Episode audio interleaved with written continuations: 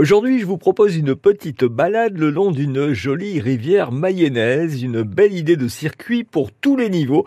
Et j'ai rencontré Christine Lebruchet, elle est médiatrice numérique à l'Office de tourisme de Sainte-Suzanne, les Coévrons, et elle nous a détaillé le parcours. Aujourd'hui, nous allons prendre le circuit numéro 35, qui est le circuit de la Vaudelle.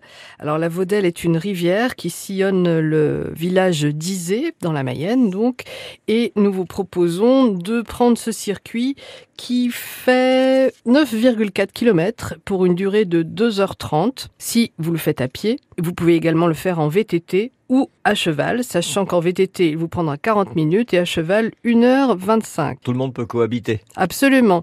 Ce sont des chemins euh, que nous avons choisis euh, car euh, ils sont à l'abri de la boue et de la pluie, car ils empruntent des sentiers bocagés où ils sillonnent certaines crêtes qui vous mettront à l'abri donc de, de chemins boueux ou de la, du vent et de la pluie. Donc le départ se fait en l'occurrence depuis la place de l'église à Isée. Ce que vous allez voir, c'est la Vaudelle, la rivière qui traverse la commune d'Isée et que vous pouvez voir tout au long du parcours. On vous invite à découvrir euh, l'église d'ailleurs euh, au moment de votre départ ou au retour de balade.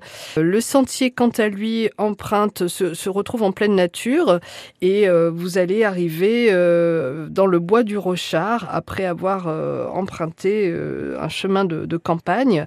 Il faut savoir que le chemin s'élève sur des altitudes de 200 mètres environ. Et dans le bois du Rochard, euh, vous allez euh, rencontrer une forêt euh, mixte, à la fois de sapins, de conifères et d'arbres de, de, au feuillage caduc. Donc une forêt très intéressante. le mont Rochard, oui, comme je vous citais, vous avez des points de vue à 312 ou 272 mètres, donc c'est un petit peu escarpé, et tout en étant toujours accessible effectivement aux familles et à tout public. Et vous avez plein d'idées pour vous aérer en Mayenne en marchant ou pas d'ailleurs. Vous allez sur la page Facebook de Mayenne Tourisme où vous retrouverez cette balade aussi sur francebleu.fr.